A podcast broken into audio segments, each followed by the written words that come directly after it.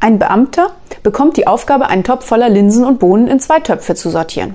Nach einer Stunde wird geprüft, wie weit er ist. Er hat sechs Bohnen und acht Erbsen geschafft und sitzt schweißgebadet am Tisch. Aber sagen Sie mal, so anstrengend ist die Aufgabe doch gar nicht.